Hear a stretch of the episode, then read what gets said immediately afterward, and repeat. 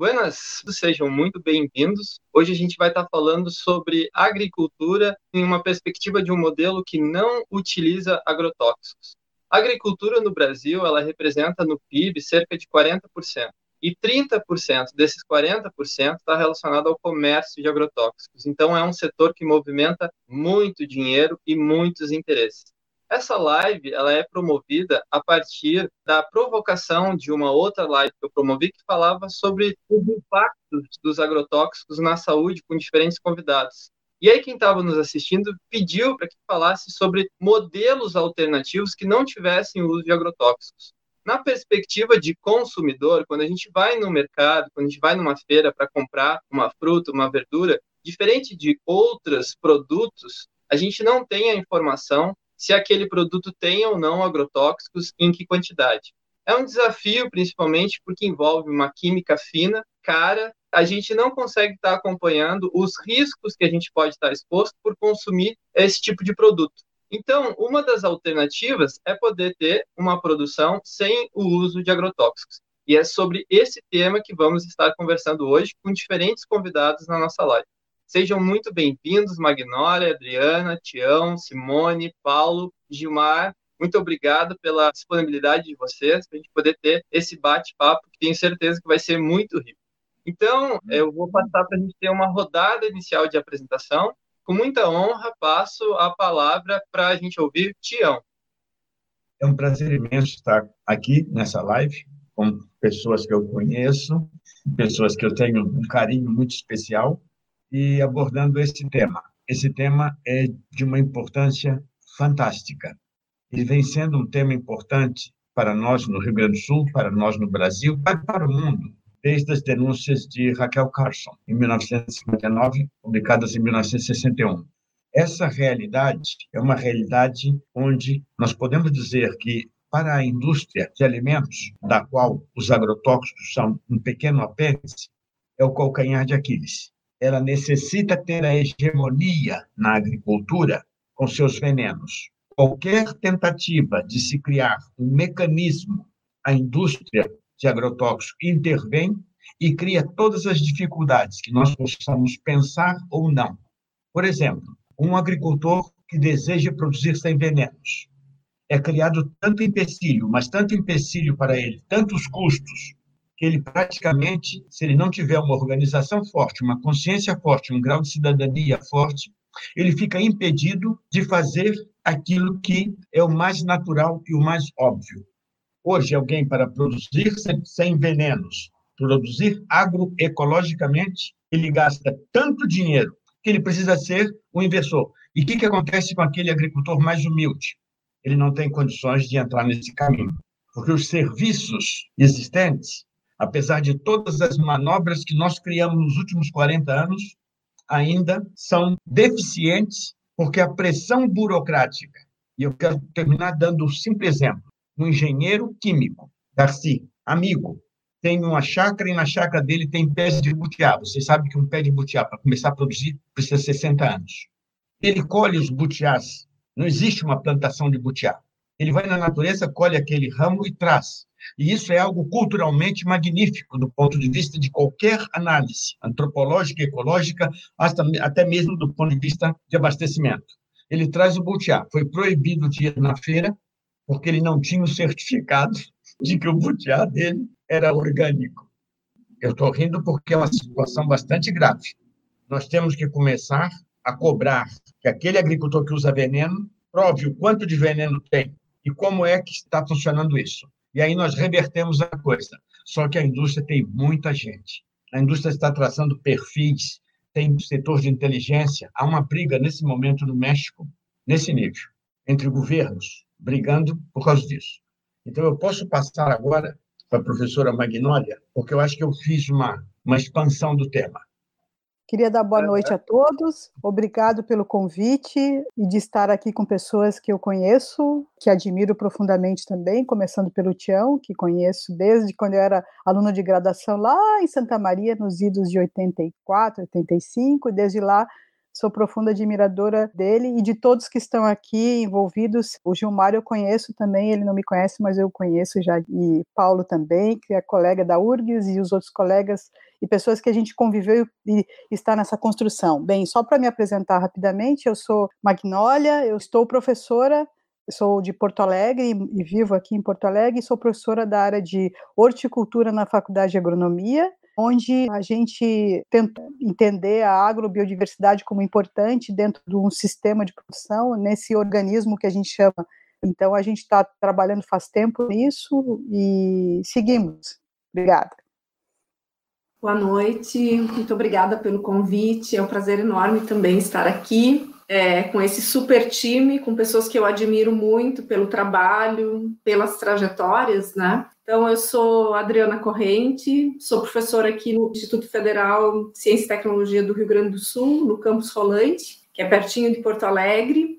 E aqui no campus, é, nós trabalhamos desde 2016 com um curso técnico em agropecuária, então, tentando já um curso com perfil que inclua a agroecologia como um campo de conhecimento porque é difícil que as universidades ou que os institutos eles tragam isso na sua matriz curricular. Então, nós, em todo o IFRS também, né, nós temos uma comissão de agroecologia, segurança alimentar e educação ambiental, e nós conseguimos elaborar uma política de agroecologia para o Instituto que tenta promover a inserção desses conteúdos de agroecologia, produção orgânica nesses cursos. Eu também sou coordenadora de um projeto que chama Eco Rolante, é um projeto que integra ensino, pesquisa e extensão, e depois eu vou contar um pouquinho mais o que, que a gente faz por aqui. É, mas então eu gostaria de agradecer o convite para participar desse encontro, ao mesmo tempo saudar os colegas que fazem parte desse encontro, que têm uma longa trajetória, uma longa história na agricultura sustentável nesse estado. Eu comecei a vida na universidade como oceanóloga. Depois acabei terminando biologia na URGS. Depois eu fiz uma é, gestão ambiental na PUC Fiz também curso de microbiologia, uma especialização. Depois eu fiz também uma parte do curso de filosofia. Depois eu tive que parar porque eu não dava para fazer à noite. Eu fiz um mestrado em desenvolvimento rural na URGS vim trabalhando há muito tempo com políticas públicas na área de agricultura sustentável, né? não só na área de agricultura sustentável, tenho trabalhado com relatórios de sustentabilidade, com risco socioambiental, com a questão da reciclagem, o incentivo a esse processo nos municípios, mas nos últimos anos uh, o foco mais forte do que eu tenho trabalhado tem sido em programas para a agricultura ecológica mesmo. Então eu venho trabalhando já há muito tempo com essa questão. Né? Também, nesse meio tempo, venho trabalhando em ONGs também. Atualmente, eu trabalho na HPAN, que, por sinal, vai fazer 50 anos no ano que vem. E dizer que é um prazer estar aqui com vocês e com o público que está assistindo. Boa noite, Zine. Boa noite todas e todas. Um enorme prazer estar aqui também com vocês. Eu sou professor do Departamento de Sociologia da URGS. O que, que um sociólogo está fazendo aqui numa discussão sobre agrotóxicos na verdade, eu poderia responder que eu sou agrônomo de formação, mas como eu já esqueci uma boa parte do meu conteúdo da graduação, eu não espalho isso muito mais. Mas a verdade é que, como o próprio Tião já colocou, a questão não é só agronômica, a questão é política, é social, é cultural, é econômica. E por conta disso, a gente tem um grupo de estudos e pesquisas em agricultura, alimentação e desenvolvimento, trabalhado com uma série de temas relacionados à agroecologia e alimentação sustentável. Então, Zini, espero trazer um pouco dessa discussão aqui para o nosso debate. Agradeço o convite. Perfeito, obrigado. Deixa eu me apresentar também. Meu nome é Luciano Zini, eu sou natural de Canela. Aos 18 anos, eu me mudei para a capital, em Porto Alegre, para estudar engenharia química. Eu tenho origem humilde, morei na casa estudante, no campus da, da agronomia, e tive minha vida transformada pela educação. Recém-formado, cheguei a ter uma experiência numa multinacional como trainee, e depois retornei para Porto Alegre para assumir na Secretaria Estadual da Saúde como servidor público. Trabalho no SUS Gaúcho há mais de cinco anos e nessa área de vigilância em saúde e componho o grupo de trabalho do Centro Estadual de Vigilância em Saúde que atua nessa avaliação dos impactos dos agrotóxicos na saúde. Por dar diagnóstico de, do que precisaria ser feito durante esses mais de cinco anos, e muito disso passar pela decisão e pelas instâncias do poder público, de quem está ocupando os cargos, e não ver resultados, não ver mudança, é que eu estou dando uma guinada na minha carreira e estou me colocando na condição de pré-candidato a vereador em Porto Alegre esse ano. E estou muito feliz de poder estar tá debatendo esse tema com vocês e com as experiências e expertise de vocês, que é a solução para a gente poder minimizar os riscos que os agrotóxicos causam à saúde. Então, muita honra, passo a palavra para o nosso representante do setor produtivo que coloca em prática esse modelo Gilmar. Olá, boa noite a todos. Queria agradecer ao Luciano pelo convite, e a Simone também, que ela interviu nessa convocação aí. Então, assim, dizer um pouco da nossa história. Nós somos produtores aqui. Eu iniciei a produção orgânica há 30 anos já, começamos na década de 90. Antes disso, a gente fazia a produção convencional, fazíamos SEASA em Porto Alegre, então a gente já conhecia um pouco do mercado e aí fizemos a transição. Era uma época difícil, não tinha quase propriedades ecológicas, produção orgânica não tinha, não tinha nem certificação de produto orgânico naquela época. Se tinha pouco conhecimento, aqui nós contamos com o apoio do Centro Ecológico de IP, Acho que teve uma boa participação. Nisso também foi o próprio Sebastião Pinheiro, que deu suporte, apoio, ao Magro, Maria Guazelli, que nos deram apoio, Laércio Meirelles, Ana, uma série de pessoas aí que nos subsidiaram na área técnica e a gente fez a experiência. Nós fizemos a parte prática. Nós começamos a fazer feira em Porto Alegre, lá no Bonfim. Nós praticamente começamos aquela feira junto com a cooperativa Colmeia de Porto Alegre, que já era um princípio, era uma, um canal de comercialização. Então, ali foi dando suporte a um trabalho que depois passou a ser referência. Nosso grupo, por ser um dos pioneiros no estado aí de forma de organização e de produção, junto com o Centro Ecológico, a gente serviu de referência para o estado, para o país, para vários outros grupos, estudantes, agricultores, enfim, nós passamos uma década aí, pelo menos, de, recebendo muitas e muitas pessoas em nossas propriedades, o próprio centro ecológico também. Hoje nós temos uma cooperativa estruturada, nós fizemos, os nossos produtores somos 25 famílias, nós fizemos as feiras em Porto Alegre, em Caxias do Sul, e também industrializamos parte do nosso alimento, que ajudou também a, a, viabilização da produção orgânica, foi conciliar junto com a agroindústria. Então, são duas frentes que a gente vem tocando aí, e, enfim, vamos seguindo o barco aí. Perfeito, obrigado, Gilmar. Eu queria contar para vocês uma vivência que eu tive no ano de 2017. Eu fui para o Congresso Internacional da FUNASA, que era Congresso Internacional de Vigilância Ambiental. E aí, em Belém do Pará, um auditório que ele se dividia em três blocos e tinha um grande momento onde esses três blocos ficavam um só e todos que estavam no evento estavam participando e teve a presença do então ministro Ricardo Barros, ministro da Saúde, no caso.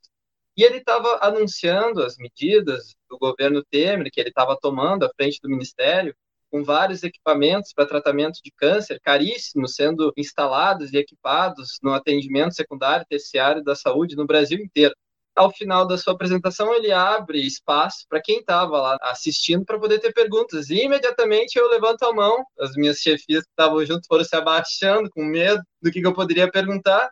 E eu questionei ao ministro qual era o posicionamento dele, considerando esses índices de neoplasias de câncer, que tinham esses custos tão elevados para o Estado brasileiro, como ele estava apresentando, esses equipamentos que estava instalando. Nesse contexto, estava em discussão a decisão do governo de mudar as competências de liberação de agrotóxicos, que até então era de competência do Ministério do Meio Ambiente, Ministério da Saúde, o Ministério da Agricultura, né? E a partir disso tinha a decisão do que cabia em todos os entes. E eles queriam eliminar isso e ter só uma coordenação pelo Ministério da Agricultura para liberar agrotóxicos. Isso enfraqueceria visões como a saúde e o meio ambiente, que são fundamentais nesses espaços de discussão. Mas, enfim, dado essa vivência que eu tive, obviamente o ministro deu uma escorregada lá, não respondeu coisa com coisa, como qualquer político contra a parede faz. Mas eu queria dar um contexto como representante hoje da nossa live do setor saúde, de por que, é importante o trabalho de vocês. Uma Assembleia Mundial da Saúde, em 2016, reunindo 180 Estados-membros, ministros da saúde, representantes dessa área da vigilância ambiental, fizeram estudos, se debruçaram e viram que a produção de substâncias químicas cresce sem cessar em todo o mundo. Que as vendas anuais de produtos químicos dobraram entre 2000 e 2009 e a projeção de vendas entre 2010 e 2050 se multiplicará por seis. Isso faz com que esses produtos químicos liberados no território são causadores de aproximadamente 25% da carga mundial de morbidade nos seres humanos está ligada a fatores ambientais e, em particular, a exposição a essas substâncias químicas. Estima-se que ocorrem 143 mil mortes no mundo a cada ano devido à exposição a substâncias químicas. Aqui no Rio Grande do Sul, a cada quatro anos, a gente tem que elaborar o Plano Estadual de Saúde. E aí tem uma análise estacional que tu olha para os dados do Estado. No Rio Grande do Sul, a gente tem a maior incidência de novos casos de câncer a cada mil pessoas por ano. São cinco novos casos a cada mil pessoas todos os anos no Rio Grande do Sul, enquanto a média nacional é três. E aí fica o questionamento: o que tem de diferente no nosso território que faz com que a gente tenha essa incidência elevada de neoplasia? Com tudo que eu estudo, porque eu tenho mestrado na área de agrotóxicos na água, estou fazendo um doutorado que investiga contaminações na água, impactos na saúde, entre eles as contaminações químicas. Eu não tenho como afirmar o nexo causal, mas eu não tenho dúvidas de que o uso abusivo de agrotóxicos, por nós sermos um dos estados mais consumidor do país, tem correlação com essas neoplasias que acontecem. Por isso, eu acho super importante promover esse debate com vocês, então eu passo imediatamente a palavra para a gente poder ouvir nossa maior referência aqui da live nessa área, que é o Sebastião Pinheiro. Obrigado, obrigado pelos elogios, mas eu não sou referência, sou um cidadão que está sempre estudando agrotóxicos, porque essa preocupação que vocês colocaram no início, ela é tão grande, tão grande que nós não temos a dimensão dela depois de tanto tempo de luta, de luta acirrada, vocês vão ver que nós temos um problema muito sério. Por que, que o Rio Grande do Sul tem todos esses problemas ambientais e de saúde devido ao agrotóxico? É que a tecnologia para nós foi trazida em um meio de fascinação. Essa fascinação tem até um componente que é um componente messiânico, religioso. Ou seja, o agrotóxico eliminará a fome do mundo. Um dos quatro cavaleiros do Apocalipse é a fome o outro é a epidemia. Esses dois passaram a ser combatidos inexoravelmente pelo agrotóxico. Então, isso calçou como uma luva na religiosidade gaúcha, na capacidade de trabalho que tem o agricultor, e isso criou um problema muito sério. Somente vemos esse tipo de intensidade de problema com a tal dimensão entre os orientais de São Paulo, entre os japoneses de São Paulo, que também usam demasiado veneno. Só que os japoneses têm uma capacidade gigantesca de usar demasiado, que não é correto, mas eles têm uma precaução muito grande pelo tipo de formação que eles têm. Nós temos problemas muito sérios. Nós passamos aqui, e vou dar um, um componente que é um componente que talvez não seja muito perceptível. O agrotóxico, para nós, ele tem o respaldo do período autoritário, porque para o sistema autoritário, o agrotóxico é um artefato de reserva para o caso de uma emergência militar. Ele é uma arma de altíssima eficiência. Na gíria, é conhecido como a bomba atômica dos pobres. O Muammar Gaddafi, Saddam Hussein, tinham estoques que assustam. A Síria tem estoques que todos esses países querem, porque é uma maneira de se defender, vamos dizer assim, ou de atacar. Então, o que, que acontece? Nós passamos a adorar religiosamente, ter um respaldo e não poder ter atitudes. Nós nunca podemos controlar os venenos. E quando controlamos os venenos, o que, aconteceu? Todos os governos não executam a lei. Proíbe que a saúde intervenha, proíbem que o Ministério do Meio Ambiente intervenha e o cartório do Ministério da Agricultura. Eu trabalhei no Ministério da Agricultura. Eu tenho muito material sobre isso nos arquivos é fundamental entender que eles têm um cartório que trabalha em simultâneo acordo com a indústria química de veneno. A indústria química sempre jogou de mão e deu as cartas como ela queria. Para acabar isso, só existe uma forma: não é com repressão policial, é com educação. É com educação e mudança de perspectiva. Só que a educação é extremamente difícil porque ela é lenta. Passo a professora Magnólia. Só fazer uma reflexão antes. Essa questão da indústria química é, de fato, um processo um tanto quanto contra-hegemônico, porque eles têm muito dinheiro. Era uma empresa dos Estados Unidos, teve uma compra para uma empresa alemã. Essa empresa alemã já produzia fármacos, e aí agora ela estaria produzindo agrotóxicos. Então, a mesma empresa que gera um produto que causa a demanda pelo remédio, produz o remédio e ganha duplamente.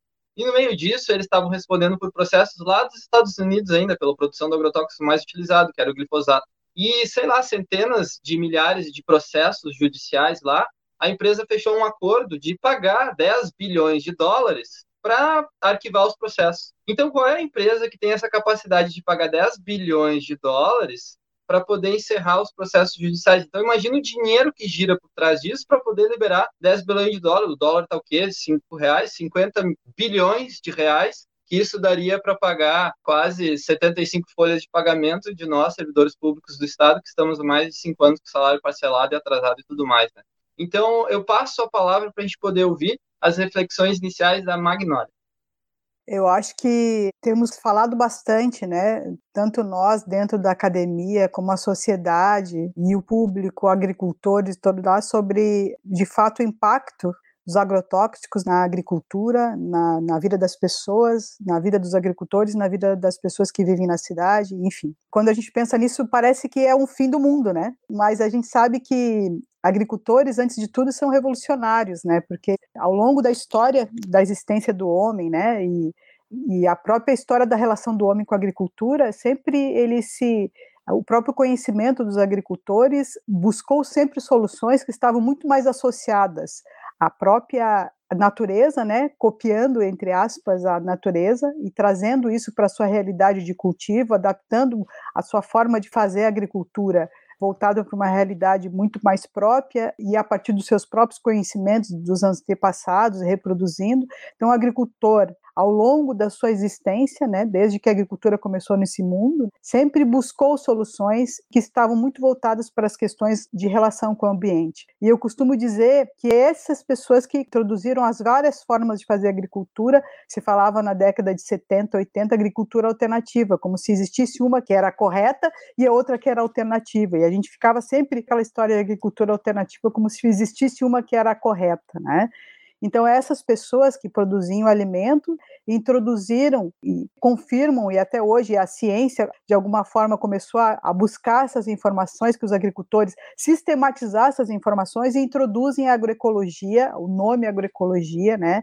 e traz esse novo conceito para nós. Então, o que eu queria dizer nesse primeiro momento, né, é falar que existe uma forma de fazer agricultura que necessariamente não passa por isso que nós estamos falando até agora e passa necessariamente para a produção de saúde, saúde da planta, saúde do homem do campo e saúde de quem se menta lá na cidade. Essa é a questão central. E a gente pode fazer isso. E nós temos que compartilhar. E isso, isso só vai acontecer compartilhando conhecimentos entre os agricultores, os técnicos e a sociedade de uma forma geral. Acho que esse é o meu start inicial. Então, como compartilhar esses conhecimentos dos agricultores se nós nos distanciamos deles? como consumidores. Então, foi a partir dessa pergunta, né, pensando um pouquinho nos consumidores e no, no, meu público de estudantes, que a gente começou a atuar aqui. Como promover saúde a partir de uma nova agricultura? Eu trago um exemplo de uma cidade que tem 20 mil habitantes, que é muito pequena, mas que se alimenta basicamente do que é adquirido no SEASA. E onde estão os nossos agricultores daqui? Então, a maioria deles já migrou, já saiu da agricultura e hoje é empregado. Lembrando que nós estamos numa região da nascente do Rio dos Sinos, né, que fornece água para Grande Porto Alegre. Então, esses agricultores que continuam aqui, de que forma eles trabalham? A partir daí, nós começamos a conversar com os consumidores aqui de Rolante e perguntar de onde vinha o alimento que eles consumiam. As pessoas falavam do mercado. Mas você sabe quem produz o teu alimento? Não, eu não sei juntamente com a Emater, nós começamos a mobilizar os consumidores. E poucos consumidores começaram a demandar esse alimento sem veneno de agricultores. Então, a partir daí, a gente começou uma reflexão nós acreditamos muito nessa questão da educação e do trabalho de formiguinha. Então, a partir de várias formações né, sobre o impacto dos agrotóxicos e dessa aproximação dos agricultores e dos consumidores, hoje nós temos um grupo de, de consumidores que parece pequeno, né, se a gente pensar numa feira de Porto Alegre, enfim, mas são 120 consumidores que adquirem alimentos de cinco ou seis famílias de agricultores que nem sequer há três anos atrás pensavam em produzir de forma limpa. Hoje eles já estão com certificado de produção orgânica da rede Ecovida. Então, a partir dessa reflexão que aquilo que nos alimenta também traz a nossa saúde ou a nossa doença é que nós trabalhamos. Isso mobiliza muito, né? Mobiliza os nossos estudantes, porque a gente não fica falando sobre a agroecologia ou sobre a produção orgânica. A gente tem um exemplo de formiguinha, mas que eles podem vivenciar. Então, é uma pequena revolução no espaço onde o, o glifosato impera, inclusive para limpeza das calçadas e dos pátios ainda aqui na cidade. É uma realidade. Nós queremos o pátio limpo, de que forma? Então, essas conexões que a gente tenta trabalhar com os estudantes, com os agricultores. Eu, eu vi que tem agricultores do nosso grupo aqui acompanhando, agradeço. E, assim, o trabalho tem que passar para as novas gerações, para os nossos estudantes, e nós temos que nos conectar aos agricultores. Nós temos que mantê-los na sua propriedade, né? o que é uma dificuldade bem grande essa tua provocação sobre quem produz os nossos alimentos, ela é muito forte, principalmente para nós aqui na capital, não tem a menor ideia da rastreabilidade dos produtos quando a gente chega num grande mercado. Eu penso que seria super importante de ter essa aproximação com os agricultores. E uma das oportunidades que a gente tem é nessa live, por exemplo, podendo ouvir o Gilmar, que representa a Associação de Produtores sem uso de agrotóxicos. Muito bem. Eu vejo o futuro da agricultura com uma grande preocupação. Na verdade, tem duas frentes. Uma de produzir de forma ecológica, eu considero hoje simples, já superamos várias etapas aí, a gente não tem dificuldade em produzir algumas culturas aqui ou ali. Há uma demanda maior de mão de obra, na verdade se precisa de mais gente no campo, acho que está se esvaziando o campo por uma série de questões, até talvez por essas questões aí do sacrifício do agricultor de lidar com veneno, talvez ele saia. Então, acho que a gente tem uma certa facilidade, hoje tem pesquisa, tem tecnologia, tem mais técnicas para produção orgânica. Por outro lado, também eu vejo uma preocupação muito grande, no mesmo sentido que o Sebastião sugere, na questão da indústria, o forte poder da indústria atuando em todas as áreas, inclusive na orgânica. Cito como exemplo, assim, a gente fica dependente, a questão das sementes. Hoje, boa parte das sementes utilizadas mesmo na produção orgânica são híbridas de grandes indústrias. Né? Se eu pegar uma semente de tomate, de duas gramas de tomate são mil sementes. A gente paga 500, 600 reais. Essa semente aí ela é mais cara que, que a grama do ouro. O ouro não custa tanto quanto a produção de semente híbrida. E assim vai, né? E eu só cito a semente do tomate, mas a gente pode seguir com o milho, milho transgênico, se a gente quiser comprar um milho híbrido, hoje aqui eu não consigo mais.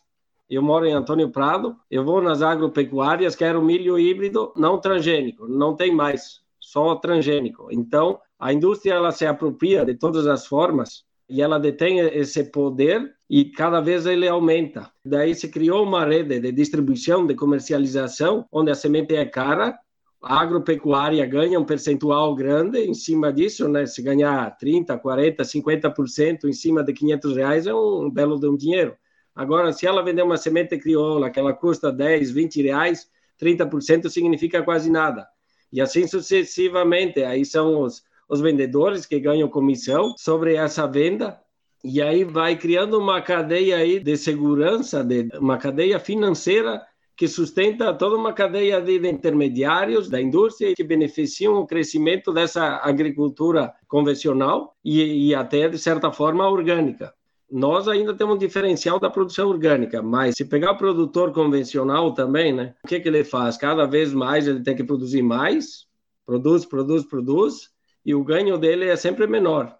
Então, porque a indústria se leva uma boa parte desse ganho da produtividade, quem fica com o ganho não é o produtor, é a indústria. Então, o produtor ele fica quase um escravo ali produzindo, produzindo, e ele não é o culpado porque ele é orientado dessa forma, né? As assistências técnicas, por exemplo, a Emater, ela vem sendo enfraquecida porque as agropecuárias, a, a indústria privada, ela se apropria, ela, ela vai tomando conta, né? Ela vai, manda o técnico na propriedade e ela faz o receituário. E o produtor vai na consciência de que o agrônomo está certo, de quem está instruindo ele é a forma correta. E, de certa forma, ele, ele não chega a ser tão culpado porque ele não conhece outro mecanismo. O nosso sistema de produção orgânica, eu digo que ele está estabilizado, ele está travado, ele não está crescendo, porque imagino que nós estamos numa faixa de 2% na produção nacional, imagino, não sei. Não tenho os números atualizados, de repente vocês aí que estão mais na área do conhecimento científico aí, vocês tenham esse número, mas ele é 30 anos que a gente está produzindo e a gente vê poucas pessoas ainda. Cresceu sim, mas pouco percentual a nível da produção total é orgânica. E aí tu vê uma tecnologia nova, ela dispara em poucos anos. A transgenia, quantos anos a gente tem que está implantada aqui? Tomou conta, né? Ela está em 80, 90% da produção do grão é transgênico. Então há uma disparidade, né? Uma coisa boa, ela demora muito para crescer e a coisa ruim daí tem um apelo econômico que financia, que dá suporte e cresce rapidamente. Isso em detrimento da, da saúde das pessoas, a saúde da, do, do, meio ambiente. Então a gente vai perdendo qualidade de vida, né? Acho do consumidor, vai perdendo qualidade de vida da, do produtor. E... Muito potente essa tua fala, Gilmar.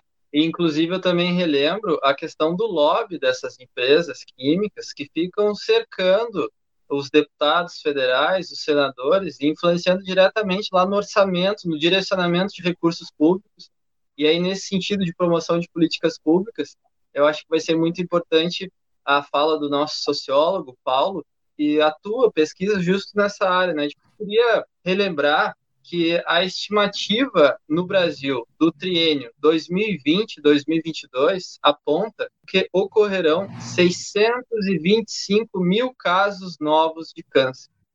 625 mil novos casos de câncer no Brasil de 2020 a 2022.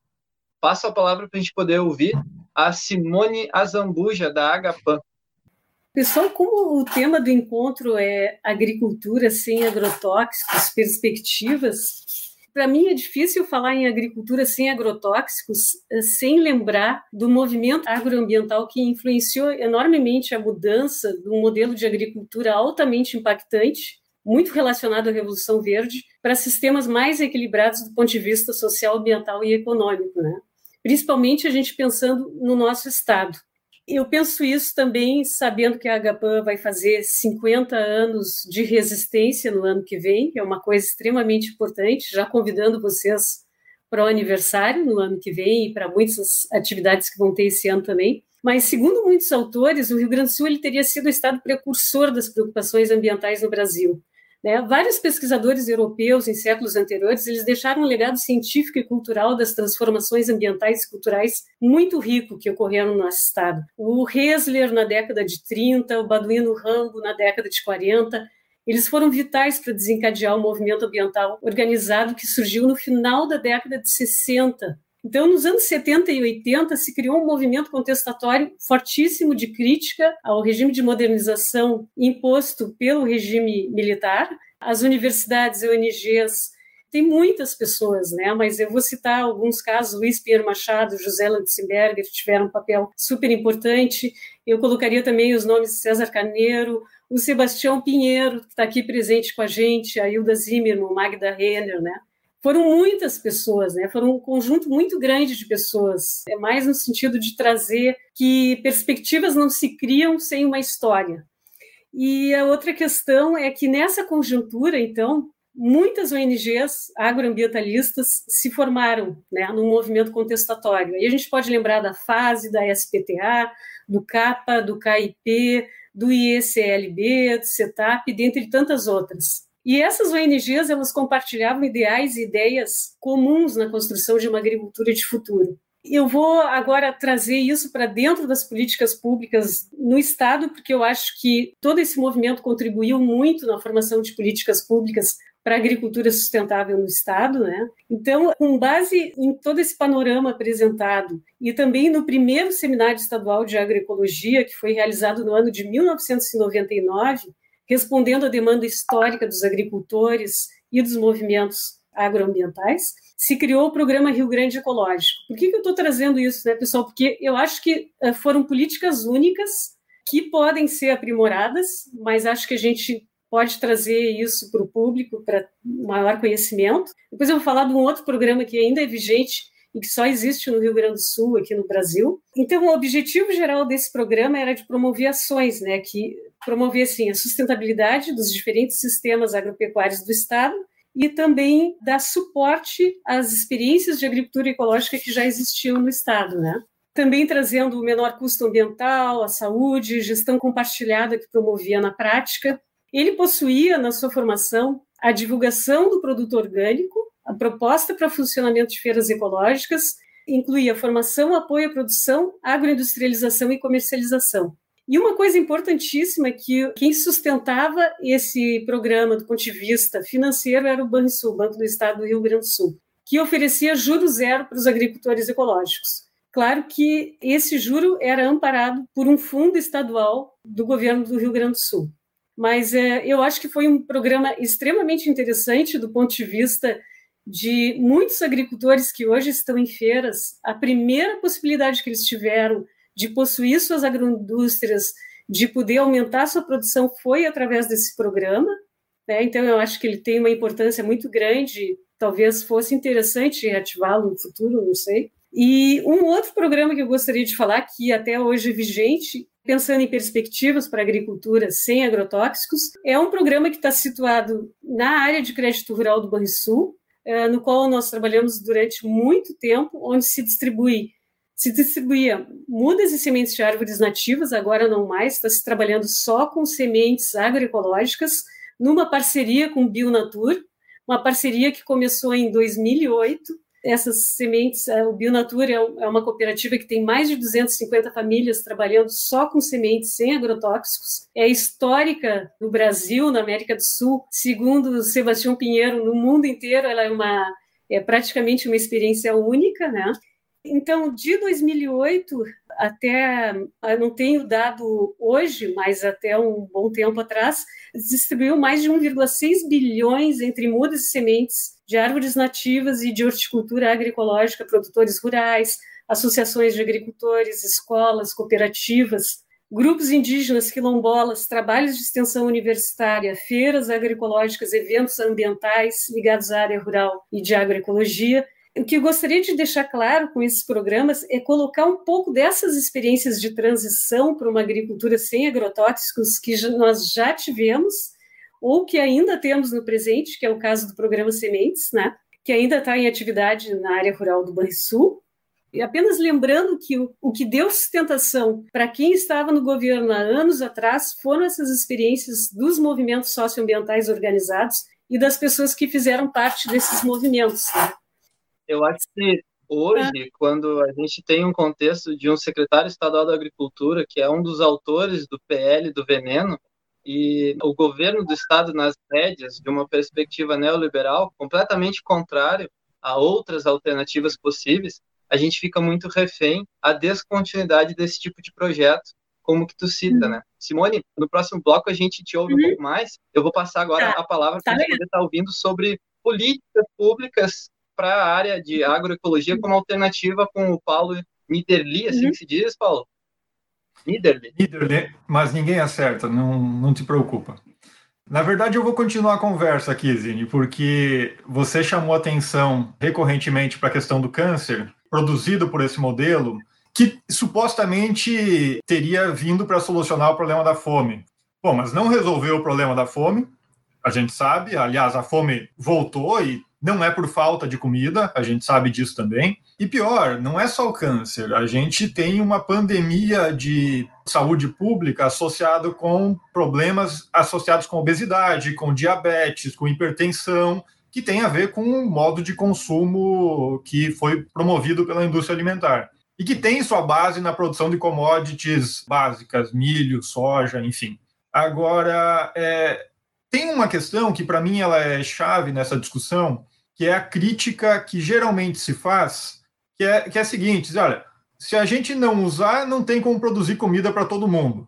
Como é que vai solucionar o problema da fome? Primeiro que a gente já produz comida para todo mundo. E já tem comida hoje suficiente para alimentar os 9 bilhões de pessoas que a gente vai ter em 2030. Essa crítica ela tem a ver com a ideia de que a agroecologia não é capaz de produzir alimentação suficiente. Me dá 30 anos de Embrapa trabalhando com agroecologia. Me dá 30 anos de universidade trabalhando com agroecologia me dá o juro do crédito rural para agroecologia e não para soja, porque dá 2, 4% de juro para soja, é sacanagem. É pedir para o agricultor não produzir produtos agroecológicos, porque ele tem todo o incentivo para produzir soja. Ou seja, me dá uma estrutura e eu mostro que daqui 30 anos a gente não só soluciona o problema da fome, como soluciona o problema da saúde, que está diretamente associado soluciona isso também para as comunidades pobres, carentes, que são as principais prejudicadas. O problema da fome está diretamente associado a um conjunto de grupos sociais nas periferias para quem está se empurrando o alimento industrializado e gerando uma outra crise. Para fechar, Zine, eu acho que a questão, na verdade, é a seguinte: se a gente tivesse esses apoios que a Simone acabou de falar para a produção agroecológica e, sobretudo, se a gente não tivesse um massivo apoio do Estado para a produção com agrotóxicos. E aí eu posso citar isenção para o mercado de agrotóxicos, lei Candir para exportação de soja. Pô, se a gente tirar a lei Candir, se a gente taxar agrotóxico, eu quero ver qual é o produtor que segue produzindo soja. Por área, a soja é um dos piores investimentos que existem. É por isso que a gente fala, mesmo na Amazônia hoje, a gente tem que apostar numa economia da floresta em pé produzindo produtos que geram valor agregado. Porque soja é uma das piores coisas para a economia gaúcha do Brasil, enfim, para a saúde das pessoas. Genial essa tua fala, Paulo. Genial. São 3,3 bilhões de reais por ano que o Rio Grande do Sul abdica de receita por causa da Lei Candir que inclusive é uma das causas do déficit financeiro do Estado, que coloca hoje 300 mil servidores com os salários parcelados, atrasados, tendo que fazer empréstimo no Banco Público do Estado para antecipar o atraso do salário todos os meses. Além disso, tem a questão das isenções fiscais, são 10 bilhões de reais por ano, e 20% disso voltado para a área da agricultura. Qual é o retorno que a gente tem para a sociedade? Uma cadeia que acaba sendo quase que uma colônia de volta, porque essa soja ela é exportada bruta, ainda se a gente tivesse algum processamento para agregar valor, como tem algumas indústrias de biodiesel nos estados do Centro-Oeste. Mas, fechando esse primeiro bloco, eu queria comentar para vocês que o objetivo de curar as vítimas de câncer é mais emocionante, é mais tangível, mais fascinante e gratificante do que a prevenção. No entanto, impedir que o câncer se forme é definitivamente mais humano e pode ser muito mais eficaz do que a cura do câncer. No Rio Grande do Sul, devem ser diagnosticados 46 mil novos casos de câncer nesse ano, totalizando 138 mil no final do triênio 2020-2022. A gente já vai entrar então no bloco final, onde vai ter mais três minutos para a continuidade do raciocínio de cada um dos convidados, as reflexões finais e também uma mensagem, infelizmente, tudo que é bom acaba rápido, né? Já de despedida para a gente poder ter o fechamento da nossa live. Então, passo a palavra para o Sebastião para a gente poder ouvir as palavras finais dele. Bom, nesses três minutos nós podemos dizer que os 625 mil casos de câncer, na verdade, são do interesse da indústria porque ela lucra com isso. Ela investiu nisso. Essa é a realidade que nós vivemos. Nós não criamos uma agricultura para eliminar as causas que existia desde o tempo de Moisés e antes de Moisés. Nós fazemos uma agricultura para corrigir o efeito, criando um novo problema que no futuro terá um novo produto que gerará mais mais-valia para ser apropriada. Nós hoje não temos um Estado potente em nenhum país do mundo que possa fazer frente às grandes corporações.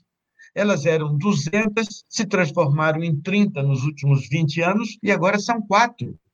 Elas determinam isso. Nós nem sequer estamos há 120 dias confinados e fugindo de uma pandemia, nós nem sequer temos condições de dizer que uma boa alimentação é muito mais eficiente para prevenir do que um isolamento comendo essa comida de supermercado que todos eles têm a mesma coisa, excesso de glifosato. E nós sabemos o que significa a destruição do sistema imunológico. Não é preciso ser um especialista em infectologia. Eu ainda não vi um infectologista da realidade brasileira falar que nós temos que ter uma boa alimentação. A minha proposta é simples. A coisa mais decente que eu vi nos últimos 20 anos foi quando se criou um programa de alimentação de crianças nas escolas, numa merenda pública feita à base de agroecologia. E foi tão tímida, tão tímida, que dizia que era 30%, quando deveria se dizer 300%. Essa, para mim, é a grande realidade que nós temos nas mãos o que se pode fazer. A indústria química não conseguiu vencer no Rio Grande do Sul. A agroecologia aqui venceu por quê? Eles, na Suíça, na Alemanha, queriam que nós criássemos lojinhas para criar um, um, laboratório social, já temos um sociólogo aqui, para que, para e passo, alterasse a realidade e lentamente não houvesse dissolução de continuidade e tudo ficasse maravilhoso. Eles queriam a agroecologia na mão da indústria. A Alemanha tinha a palavra orgânica. Nós fizemos o contrário. Nós fomos para o povo, para a rua, para o público. Aqui, uma operária podia ir à feira pública e comprar um alimento com o mesmo preço naquela época, mesmo preço. Se mudou um pouco hoje, nós temos que também discutir isso à parte. E o que acontecia? Era construção de consciência. Devemos muito a todos os ambientalistas, devemos à Colmeia, devemos à Agapan e a todos nós. Mas o que acontece? Nós vencemos, nós não perdemos. E isso nós podemos dizer com orgulho. Aqui é uma meca de agroecologia que não há lugar nenhum do mundo igual. Eu estou muito contente, muito satisfeito. A realidade, eu continuo enfrentando como se fosse um menino de 18 anos. E nós vamos vencer. Só que o segredo é esse. A luta não é minha, não sou protagonista. Nós lutaremos ainda 600 anos.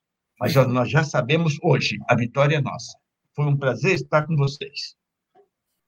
Ah, genial, Sebastião. Muito bom te ouvir. Uhum. Sabe as palavras. Eu passo a palavra para Magnólia, nas suas considerações finais eu queria fazer uma.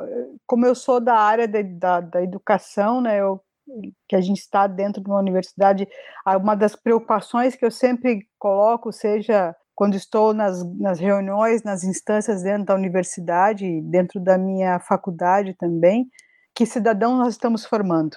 Então, eu, como docente de uma faculdade de agronomia, me preocupa isso, que formação nós estamos dando para essas pessoas para que eles possam ver uma nova forma de fazer agricultura. As faculdades de agronomia, na sua grande maioria, felizmente nós temos vários cursos, institutos federais que estão iniciando cursos voltados especificamente para agroecologia, os colegas estão aí, mas ainda precisamos muito mais. Nas grandes escolas brasileiras, nós precisamos colocar esse tema de fato desde o primeiro semestre até o último semestre. Tem uma disciplina que o Tião sempre vai lá nos falar, né, Tião? Sempre convido para conversar um pouco, que eles só vão falar sobre um tema que é muito importante, que é a trofobiose, no nono semestre, numa disciplina, numa, numa aula ou duas aulas que a gente discute, que são temas importantes para mudar a visão que nós temos da forma de produzir alimento. Então, nós temos que modificar. E não fico só no ensino superior. Eu falo das escolas de educação do campo, infelizmente estão fechando no Rio Grande do Sul e no Brasil inteiro. Há escolas que formam que fazem com que as crianças possam viver suas realidades, se integrar junto, a valorizar o seu conhecimento e ver a agricultura feita por eles, para os seus pais, com respeito, com dignidade, e que possam verdadeiramente formar pessoas, formar agricultores que vão continuar a sua história dentro da agroecologia, dentro da forma de produzir alimento. Queria reforçar isso. A educação é chave, como o Tião falou, mas nós precisamos nos comprometer. A sociedade tem que nos exigir, quem está nos ouvindo, gente, eu falo nas minhas salas, a sociedade tem que nos cobrar. Nós queremos técnicos, agrônomos, nós queremos veterinários, nós queremos zootecnistas que tenham uma visão diferenciada, que façam agricultura, que entendam a propriedade rural como um organismo, que entendam o agricultor como, como agente, como sujeito, não como uma pessoa que você tem que dizer como é que ele tem que fazer e que não sabe nada. Então nós temos que exigir, a sociedade tem que nos exigir, porque se a sociedade bater na porta da universidade e dizer, eu quero que vocês produzam técnicos que possam ajudar os agricultores a produzir alimento, compartilhar com os agricultores conhecimento e sair daí alimentos com qualidade, nós faremos diferente, mas a sociedade precisa cobrar da gente. As escolas do campo também, elas têm que continuar. Existem exemplos lindíssimos no Rio Grande do Sul que fazem diferença e que formam jovens, mas nós fizemos ao longo de toda ensino médio e todas as formas de educação, todos os, os níveis de educação têm que se modificar. É, fica esse meu registro, agradeço o convite, Zine, agradeço aos colegas por estar compartilhando essa noite. Eu agradeço também a possibilidade de falar para a sociedade, fora dos, dos muros da universidade, e dizer que a gente está aqui e nós queremos ouvir vocês e colaborar e contribuir de alguma forma para essa mudança que a gente acredita, como o Tião falou. A gente não desiste, Tião. A luta sempre, a gente está sempre na luta e vamos continuar até o fim. Muito obrigado e uma boa noite a todos. Magnólia, tua fala é muito potente e a educação, de fato, ela é transformadora. É notícia boa que eu tenho para dar é que a, a, voz de cada um de vocês está ecoando em todas as regiões do Brasil nesse momento. A gente tem a participação do norte, do centro-oeste, do sudeste, aqui do sul. O Luiz Silva, ele comentou que o bioma do Cerrado, ele tem muitas nascentes e sim, o impacto do Cerrado tem reflexos para a gente no sul, no sudeste, porque essas nascentes são de rios que vão desaguar aqui e tem toda essa população que vai sofrer as consequências do que está acontecendo no Cerrado. Então tudo se conecta, né? As queimadas da Amazônia pode refletir nos efeitos climáticos que a gente está sofrendo aqui no Rio Grande do Sul, com um ano cheio de enchentes, um outro ano cheio de estiagem. Qual a origem dos efeitos climáticos? Então eu passo a palavra para a gente poder ouvir as considerações finais da Adriana. É uma cesta de muitas reflexões e reflexões muito potentes, né? Me chamou muita atenção a fala do colega Paulo, né? De toda essa estrutura montada uh, da pesquisa, do ensino, né? Voltada para uma agricultura dita convencional. Então, nos faz refletir, ter mais vontade ainda, né? De continuar trabalhando nessa construção de uma nova consciência, de uma nova forma de agricultura, que, no meu entender, não tem que ser uma agricultura de substituição de insumos, né? Teve um comentário de um agricultor aqui que fala os vendedores de produtos para agricultura orgânica já estão batendo a nossa porta. Então, essa simples substituição de insumos e simples certificação orgânica, no meu entendimento, não resolvem o problema. Esse problema do envenenamento, ele se, ele se resolve com uma desconstrução de modelo, e essa desconstrução, ela começa muito também na sala de aula, na, na desconstrução do modelo do profissional, quando nós recebemos os nossos estudantes, técnico em agropecuária, eles se idealizam, né, num modelo que foi plantado para eles, que é aquele técnico que tem uma caminhonete, uma botina. Nós não queremos isso, nós não trabalhamos, nós não usamos o dinheiro público para isso. Nós usamos o dinheiro público para tentar promover a agroecologia como um caminho também de sucesso, de autonomia dos agricultores, a gente acredita muito nisso. Então, esse é o trabalho que a gente faz. Agora, com a construção de um núcleo de estudos também dentro do IFE, para tentar irradiar esse nosso pensamento para a região, né? Que é uma região onde muitos agricultores continuam saindo e continuam sem muitas alternativas. A gente está nisso, como eu falei, desde 2016, é uma trajetória curta, tem muito caminho ainda pela frente, mas muito feliz com o que tem acontecido aqui, com as respostas dos consumidores, que nos dão um retorno de que é outro alimento. Nossa, fazia muito tempo que eu não sentia gosto da salada de verdade. Eu me sinto muito feliz em estar consumindo algo que é limpo, que contribui com a renda do agricultor.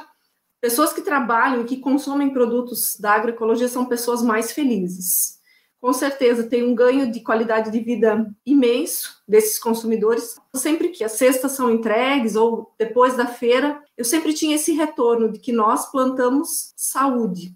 E para os agricultores, da mesma forma. Se eu não tenho que estar me envenenando, não estou envenenando o solo, não deixa de ser um trabalho cansativo e difícil, mas sem veneno fica muito mais fácil, fica limpo, fica mais prazeroso. Agricultores ecologistas são mais felizes, eu tenho essa plena convicção. Agradeço muito essa oportunidade, me coloco à disposição e espero conseguir mais consumidores e mais agricultores nesse mesmo pensamento nosso aqui.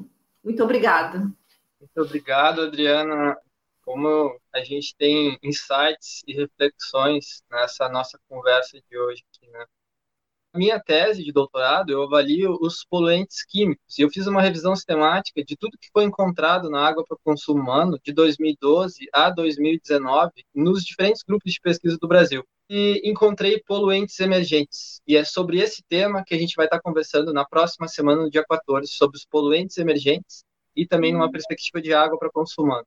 Água para consumo humano, que nesse ano de 2020 está para ser publicado o novo padrão brasileiro de potabilidade, eu tive a honra de participar ativamente desse processo de discussão nacional, onde representei todas as secretarias estaduais da saúde via CONAS no grupo de químicos para debater o novo padrão brasileiro de potabilidade. Então, na próxima sexta, 14 de agosto, às 19 horas, poluentes emergentes.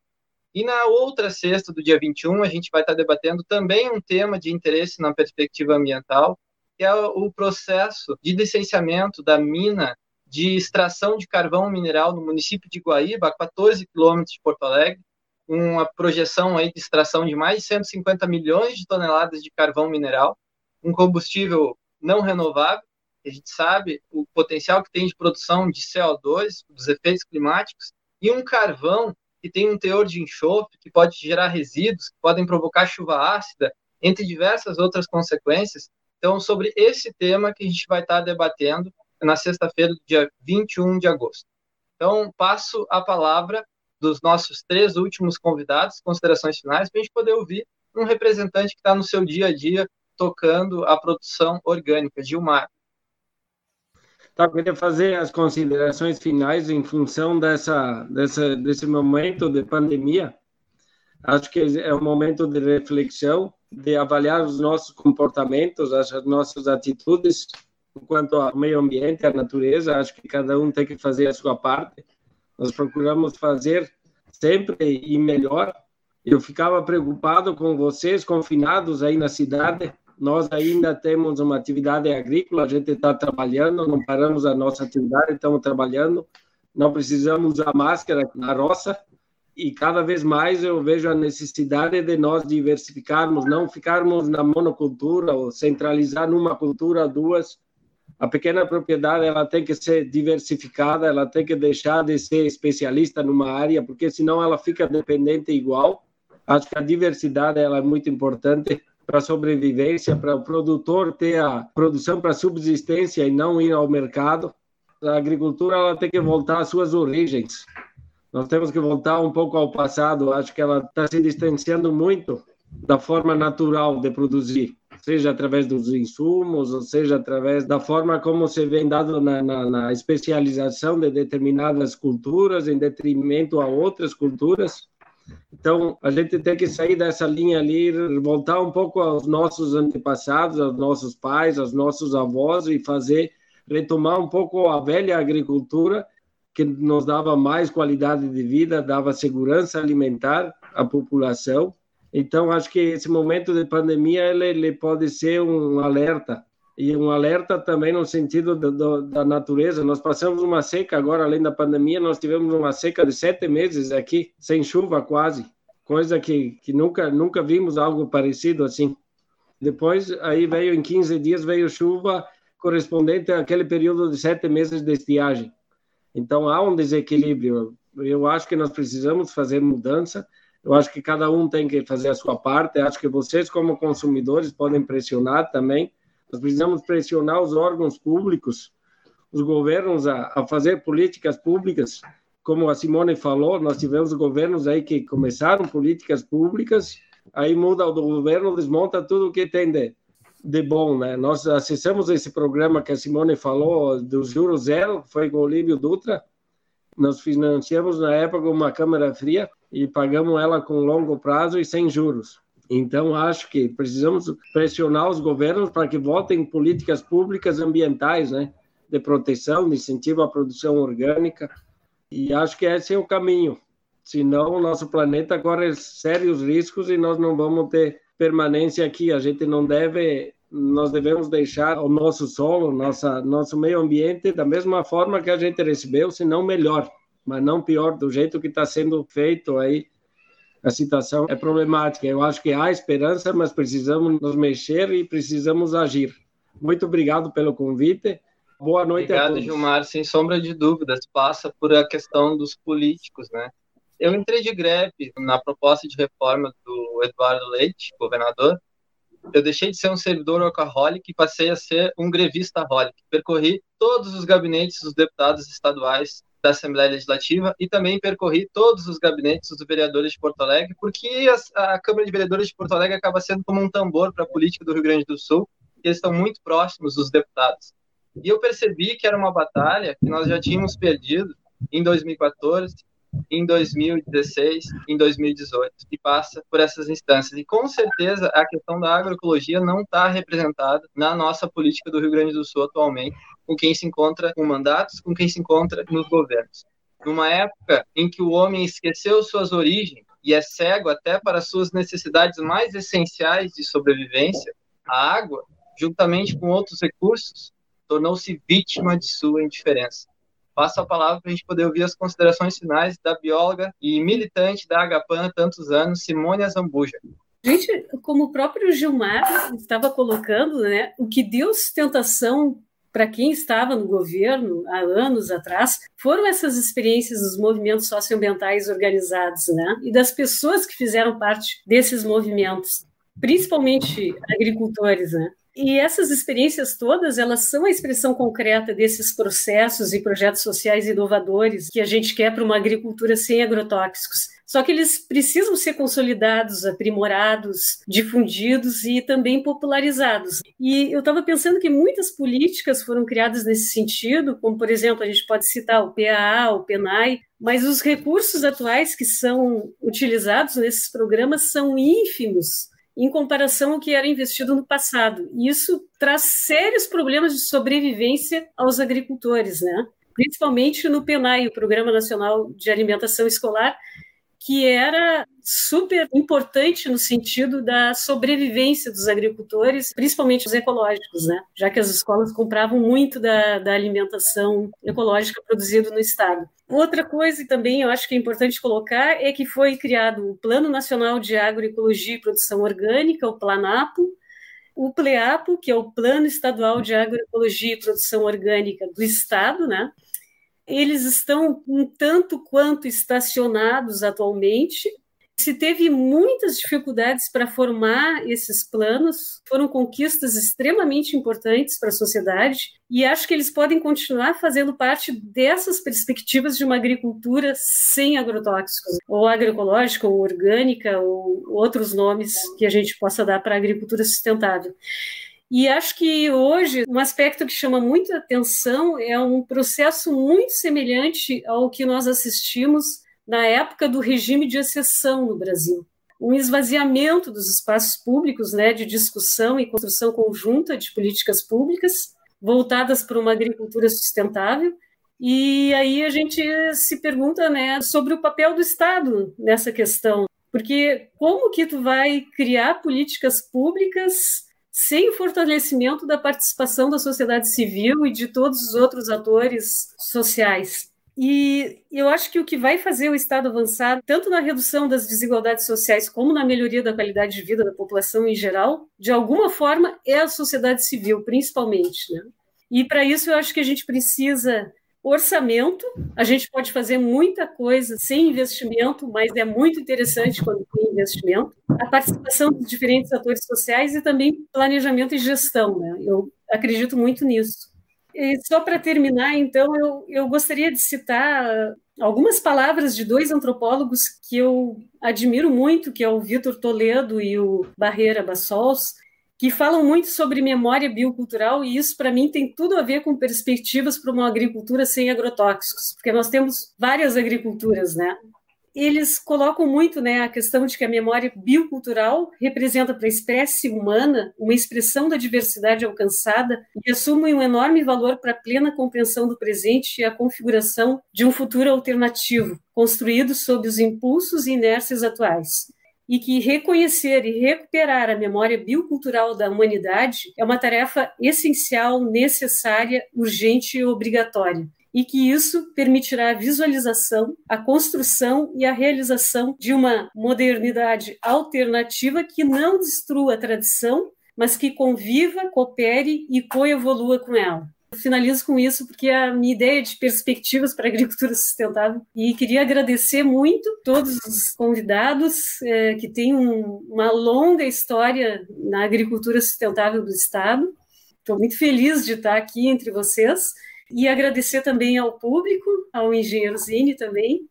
E vamos em frente, né? Simone, muito obrigado. Depois eu vou te pedir para tu me passar essa reflexão final que tu fez para poder colocar ali nos comentários. Ela foi bem importante, bem profunda no tema, uhum. né? Eu queria convidar quem está nos assistindo a clicar lá no canal do YouTube e inscrever-se para estar tá acompanhando e recebendo os conteúdos que a gente tem produzido. E também na página do Facebook, Engenheirozinho um número enorme de pessoas entra em contato com resíduos de agrotóxicos, sem consentimento, sem conhecimento. Estamos nos encaminhamentos finais da nossa live. Eu vou passar a palavra para a gente poder ouvir a última fala do nosso convidado, Paulo Niederli. Zine, foi, foi ótimo, foi ótimo conversar com todos vocês. E aproveitando a deixa da Simone, mas, sobretudo, sabendo agora que você é pré-candidato a vereador, eu vou aproveitar para te colocar contra a parede, que nem você fez com o ministro lá. Na verdade, a gente tem discutido no nosso grupo aqui, o motivo é óbvio, que os municípios precisam ter um maior protagonismo na discussão sobre alimentação. A gente precisa colocar a alimentação no centro da agenda pública. Porto Alegre tem que fazer isso. Eu não estou falando de uma política qualquer dentro de uma secretaria, estou falando do plano de governo do próximo prefeito. alimentação é uma questão central. Bom, por quê? Primeiro, porque Porto Alegre tem todos esses problemas que você apontou, os nossos índices de câncer, de problemas de saúde, obesidade, diabetes, etc. A gente tem um problemaço em Porto Alegre em relação a isso. E a gente tem toda uma questão de produção agroecológica e não só de produção agroecológica, mas a gente viu explodir em Porto Alegre, sem muito apoio da prefeitura, uma série de experiências de produção alternativa, de processamento, restaurantes. Era uma efervescência nos últimos anos em Porto Alegre, que ia dos food trucks aos restaurantes veganos, às feiras livres, tinha feira livre crescendo em tudo que é lugar. Então, a gente precisa colocar alimentação, uma porque vai nos ajudar a resolver uma série de problemas e é necessário a gente ter em mente que a questão da fome veio forte novamente. Resolver o problema da fome é mais fácil quando a gente tem política alimentar, política de alimentação ativa.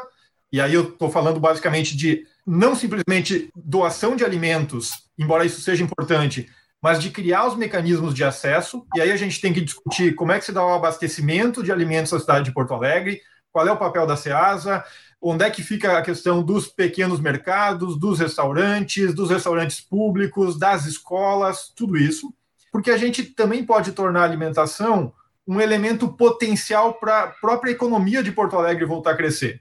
Está aqui o pessoal da Girassol, uma experiência incrível. A gente tem aqui do lado os assentamentos de reforma agrária com a maior produção de arroz orgânico da América Latina. A gente sabe como fazer, a gente tem expertise, mesmo dentro da universidade, tem um monte de gente trabalhando com alimentação e, e com agricultura. A questão é conectar essas pessoas. A gente precisa colocar os donos dos restaurantes para conversar com o, as cooperativas dos agricultores. Tem que colocar o ativista vegano para falar com o dono da churrascaria. Tem que criar um clima em Porto Alegre para que a gente consiga criar alternativas alimentares de alimentação saudável, de alimentação adequada. E aí, bom, para como é que faz isso? Tem que criar um espaço para essas pessoas se encontrarem para que o Belé lá que produz o seu orgânico possa vender para os restaurantes vegetarianos de Porto Alegre, que ainda não incorporaram os orgânicos. E não incorporaram muitas vezes porque falta essa coordenação. Bom, o problema é que o prefeito acabou com os conselhos, o que não acabou, na verdade, assim, mingou os conselhos, e os próprios conselhos têm que se reinventar. A gente tem que botar essas pessoas que produziam uma espécie de comitê, de fórum alimentação, agricultura, e aí encontrar as alternativas. Experiência não falta. É, recentemente, até, Magnólio, eu fiquei super contente. Três estudantes da URGS acabaram de lançar um aplicativo, uma inovação digital que está ajudando o pessoal da feira. Está cheio de coisa surgindo. Agora a gente precisa conectar isso. Isso deveria ser papel do setor público. Eu espero que seja, sei lá, a partir de 2021. Bom, pelo menos do município, porque não vou falar agora do estado nem do Brasil, porque aí eu fico deprimido e é sexta-feira, eu não estou afim. Boa noite, gente. Ah, pois é, verdade. Mas a gente tem que ter esperança, Paulo. E eu acho que as eleições de 2020 elas são uma possibilidade da gente poder renovar essas esperanças. Em relação a essa prensa que tu me coloca, assim, de improviso, né, contra a parede, para terminar a live, eu acho que a gente tem, de fato, muitas oportunidades de poder estar tá pensando em promoções para essas áreas. Eu tenho um modelo muito bom que eu acompanhei pelo Fórum Gaúcho de Combate aos Impactos dos Agrotóxicos em Rio Grande, de um projeto de lei, onde talvez tende a fomentar, abrir espaço para poder pensar políticas públicas no município que com certeza, sem sombra de dúvidas, tem um potencial para quem tiver com as rédeas do governo poder estar tá utilizando a questão dos alimentos como fomentar a economia, porque também essa saída da pandemia ela não vai ser fácil, né? Além de toda a nossa questão de saúde mental, desse isolamento, que a gente não sabe a extensão que isso pode causar para a população, tem a questão econômica da depressão, de como sair dela. E para sair dessa depressão econômica, eu não tenho muito conhecimento de economia, mas eu estou me preparando, estou estudando, estou usando esse momento de pré-campanha para poder me munir, por exemplo, e esse exercício de poder ouvir cada um de vocês vai me subsidiando para a partir disso eu poder fazer um projeto de diferença que ele não está pronto, ele está sendo construído. Inclusive, fico completamente aberto a poder ouvir contribuições de todo mundo que está nos assistindo para poder Meu pensar Deus. em soluções para o futuro. Nessa perspectiva econômica, tem um pensador Keynes, foi um grande quadro formado em Oxford, britânico, e para sair da crise econômica, ele vê o papel do Estado como super importante para estar tá direcionando, para estar tá pegando recurso público e investindo. E aí eu não tenho dúvidas de que recursos vindo do poder público municipal para dar estímulo e fomentar essa questão da agricultura orgânica poderia ser uma agricultura sem uso de agrotóxicos, a produção orgânica poderia ser uma das, das alternativas viáveis espero não ter me enrolado, não ter me saboado tanto quanto o ministro naquele dia na, na resposta para ti, né? Mas eu queria agradecer muito pela participação de cada um de vocês, Magnólia, Adriano, Sebastião, a Simone, o Paulo, o nosso agricultor Gilmar. Dizer que foi muito bom ter compartilhado esse momento dessa sexta-feira, ter ouvido cada um de vocês, todo mundo que está aqui nos prestigiando. Então, eu desejo um bom fim de semana para cada um de vocês, para todo mundo que está nos assistindo. Um forte abraço e até a próxima.